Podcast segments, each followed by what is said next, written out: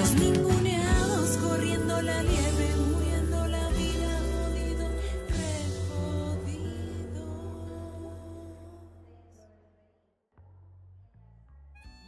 Hola a todas y a todos, bienvenidos nuevamente a De Cara al Sol, un espacio de reflexión. Mi nombre es Imara. Y yo soy Lina Becerra. Y este es el quinto capítulo de este podcast. Ya llevamos cinco semanas trayendo a la mesa diferentes temas de reflexión que en lo personal nos atraviesa y se nos hace importante profundizar, analizar y por supuesto compartir.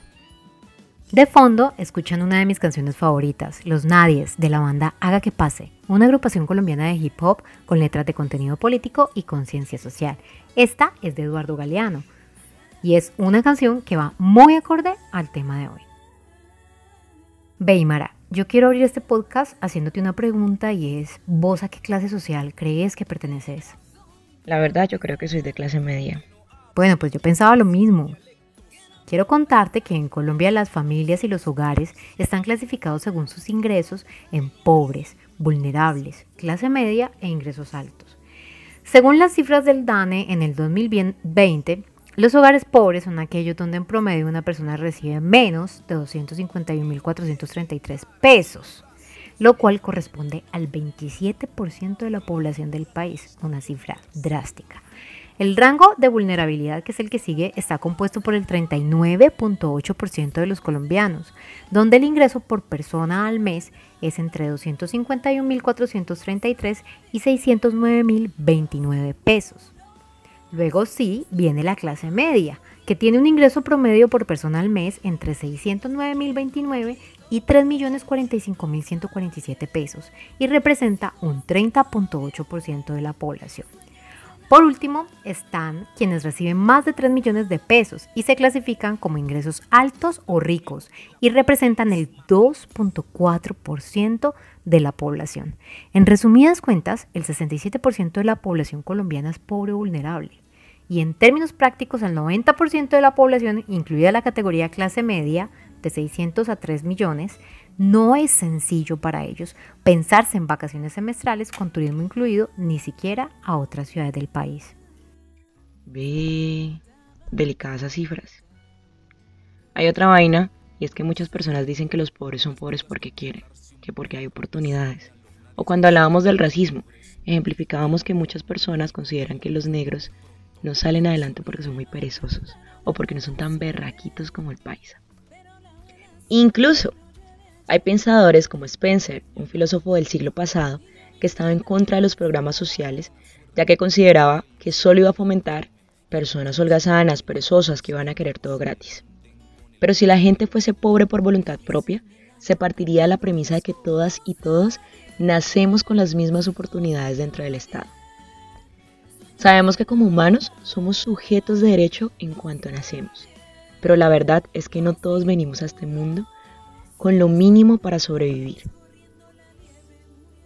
De hecho, el primer objetivo de desarrollo del milenio, una iniciativa de la ONU firmado por 189 países en el 2000, habla sobre erradicar la pobreza extrema y el hambre, y tiene tres metas. La primera es que entre 1990 y el 2015 se redujera a la mitad la proporción de personas con ingresos inferiores a un dólar por día.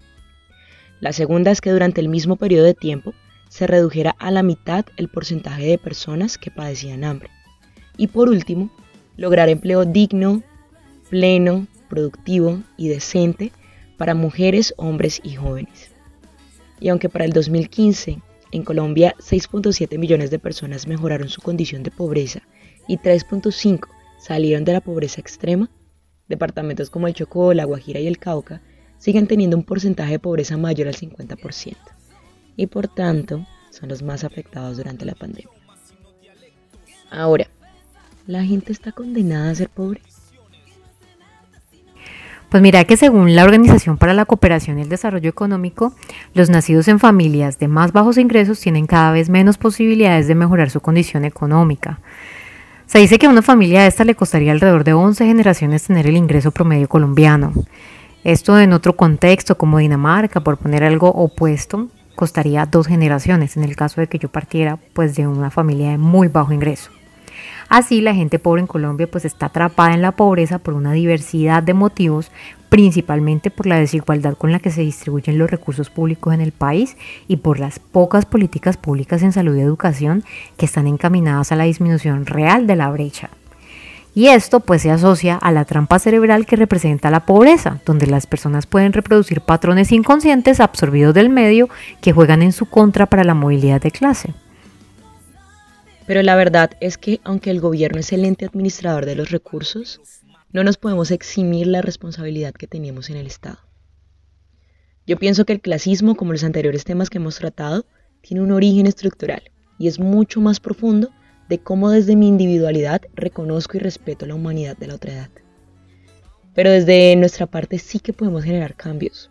Por ejemplo, a veces caemos en el estereotipo de señalar a las personas como ñeros, guisos, raros, especialmente por su forma de vestir, de hablar o comportarse. Y a veces lo relacionamos como un potencial peligro, aun cuando nos definimos como personas tolerantes e igualitarias. Incluso solemos escoger nuestras relaciones más íntimas con base al nivel educativo, la ocupación, la forma de hablar, la etnia, la estética, etc. Y aunque esto no siempre obedece a las mismas causas, sí tiene una consecuencia directa del sistema de clases.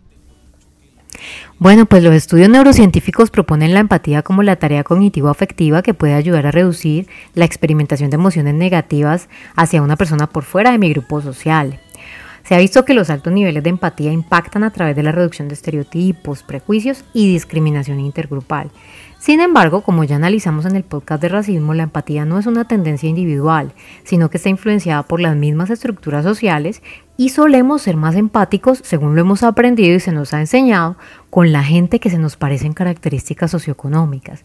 Entonces uno tampoco es empático porque sí, es algo que se puede y se debe trabajar conscientemente para tratar de tener relacionamientos profundos por fuera de nuestro grupo socioeconómico y así lograr mejorar nuestra capacidad empática.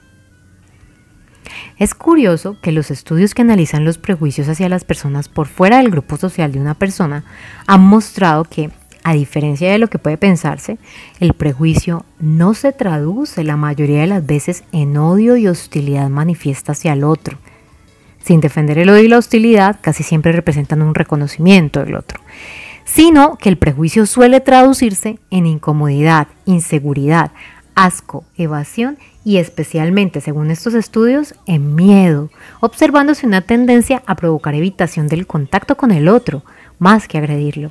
Este tipo de conductas se asocian con la idea estereotipada del otro como un individuo inferior, al que hay que evitar y potencialmente peligroso, lo cual lleva a la invisibilización de la otra persona. Bueno, sí, allí es muy importante aclarar que esto no solo sucede en el contexto del rechazo, sino que al igual que en el sexismo benevolente, se puede prejuzgar, estereotipar o discriminar a otra persona aún teniendo actitudes positivas con ella, al desconocer o ignorar la opresión que se ejerce sobre esa persona en una relación de poder.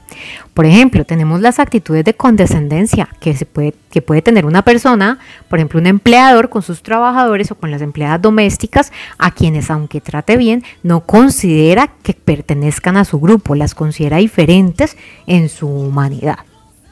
Todas las personas podemos incurrir en este tipo de conductas, no saludar a la persona que trabaja en el aseo, evadir y discutir temas con personas que pueden no considerarse dignas, creer que algunas personas tienen mayor valor que otras y darles mejor trato por esa razón. Y finalmente aceptar y propagar conductas de discriminación y violencia solo por ser validados por nuestro grupo social. Pero como siempre hemos dicho, esto se puede trabajar. ¿Cómo? Debemos informarnos, estudiar, concientizarnos, Recordar que el pobre no es pobre porque quiere, sino que esto es algo sistemático y que hay una serie de factores que influyen en que eso se perpetúe. Ayudaría mucho evitar juzgar y rechazar a las personas por su condición socioeconómica. No ignorar. Yo sé que en algún momento de la vida este tema nos parece desgastante o incomprensible y por eso optamos por ignorar las desigualdades que hay a nuestro alrededor. Pero hay que recordar cuál es nuestra responsabilidad como entes estatales. Es necesario un cambio que atraviese nuestra vida en nuestros actos, más allá de la manifestación, más allá de la expresión, más allá de la crítica, es tratar de tomar mis privilegios y hacer una distribución en lo posible mejor de ellos, Si se puede socioeconómicamente, socioeconómicamente, ¿qué puedo aportar yo a la vida del otro de esto que estoy recibiendo como privilegio? Y si no, también están los actos, qué cosas de mis actos pueden generar eh, transformaciones que sean considerables en el medio, que puedan cambiar el estilo de vida o la calidad de vida de otras personas. Puedes hacer donaciones, unirte con fundaciones, hacer voluntariado. De hecho, si conoces fundaciones o haces parte de una o tenés ganas de pertenecer a una, puedes escribirnos para hacer el enlace. Finalmente, no olvidarse del trato amable. Tratar a alguien con amor realmente cambia vidas en un instante. Así que yo creo que es importante no olvidar reconocer la humanidad y la dignidad de la persona que está a nuestro lado. Si se les ocurren más formas de fomentar el cambio, pueden contarnos, escribirnos, sería una delicia. Y bueno, quiero agradecerles por escucharnos, por sus retroalimentaciones y recordarles que la canción que tienen de fondo es una canción llamada Los Nadies de la banda que Pase, inspirada en un escrito de Eduardo Galeano con el mismo nombre.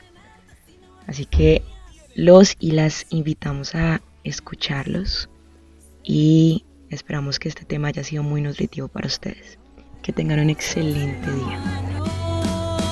Que no tienen cara sino brazos. Que no tienen nombre sino números. Que no figuran en la historia universal. De la prensa local. Los